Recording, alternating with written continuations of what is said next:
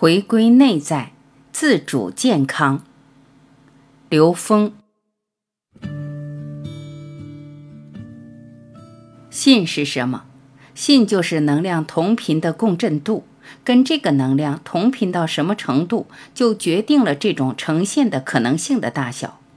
同频度越高，它的呈现就越清晰；同频度越低，可能就很难呈现。医生和患者之间能量的调频是最重要的。好的医生懂得如何调频，同时他有足够的频宽。每一个人的特征能量不一样，当你的频宽有限的时候，你就很难在你的频宽的频率范围之内去跟另外一个频率的人去产生同频共振，因为两个频率不同的能量不可能同频。只有当你的频率足够的宽，你能够包容所有的人的频率的时候，你跟所有的人的沟通之间就没有障碍，你跟任何人都可以产生同频共振。这是我们讲的医德的横向部分。医德还有一个纵向部分，就是维度。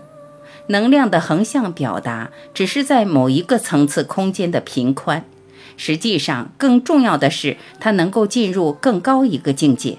它能从投影源里面去驾驭这个时空的所有能量关系，这叫功德；横向的叫福德。从这个角度，一个是福德部分，也就是它的横向的频宽；另外一个就是纵向的维度，它进入了哪个维度，进入了多高境界的投影源。所有的一切都是由自性做主。什么叫自性？n 为 n 趋于无穷大，每一个生命的投影源在内在，不在外面。如果我们在外面去找投影源，就是迷信，因为外面看到的一切全是相，投影源只在内在。我们投影原理的认知决定了我们的生命格局，决定了我们的健康状态，它不是别人决定的。别人再怎么跟你施展各种手段方式，如果你跟他之间没有产生同频，所有的方法对你是无效的。所以，真正的同频是在投影源里面发生。很多医生治什么病得什么病，这也是能量同频共振的概念。这个人的医德，也就是他的频宽和他的维度没有足够宽、足够高的时候，会出现一个问题。维度高的人想解决维度低的人的问题，就相当于人解决蚂蚁的问题很简单。如果维度低的人想解决维度高的人的问题，他只要一起念，那个人身上的偏性能量可能直接就跑他身上来了。很多有智慧的医生知道自己的境界，所以有些病他是不治的。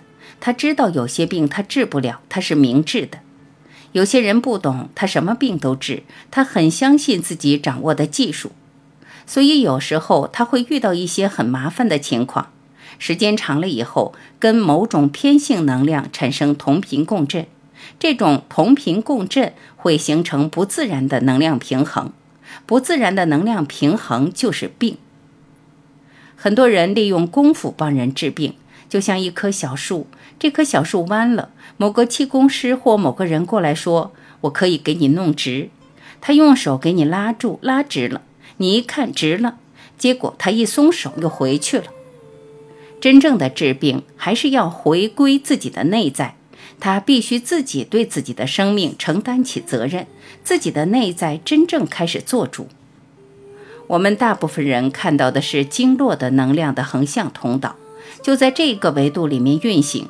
但经络实际是纵向能量的通道，经络是由穴位构成的。穴位是什么呢？穴位是高维能量呈三维身体相的焦点，就像一个照相物镜的焦点，我们看不见，但它存在。它是能量的集中通道，某一种振动特性的能量和焦点的连线就是经络。所以中医有宁失其穴，不失其经的说法。离开一个穴位，但只要在这个经络上处理的能量属性还没变，还多多少少有作用。一旦离开这个经络，你处理的问题的能量属性就离开这个能量通道了，你对它就没有作用了。因此，纵向能量通道非常重要。经络在纵向能量通道上起到的作用是跟高维直接连接的。到了气血系统，就是在三维的能量关系了。它是一个相对显化的能量特征，气就是能量，血是能量的一种显化。经络反映的是能量的频谱，气血反映的是能量的特征。《内经》讲的经络和气血系统，它们之间有着直接关联。因为任何一个能量波都有它相对的信息，都有它的振动属性。它的振动属性是由经络表达出来的，但是它的显化程度是由气血呈现的。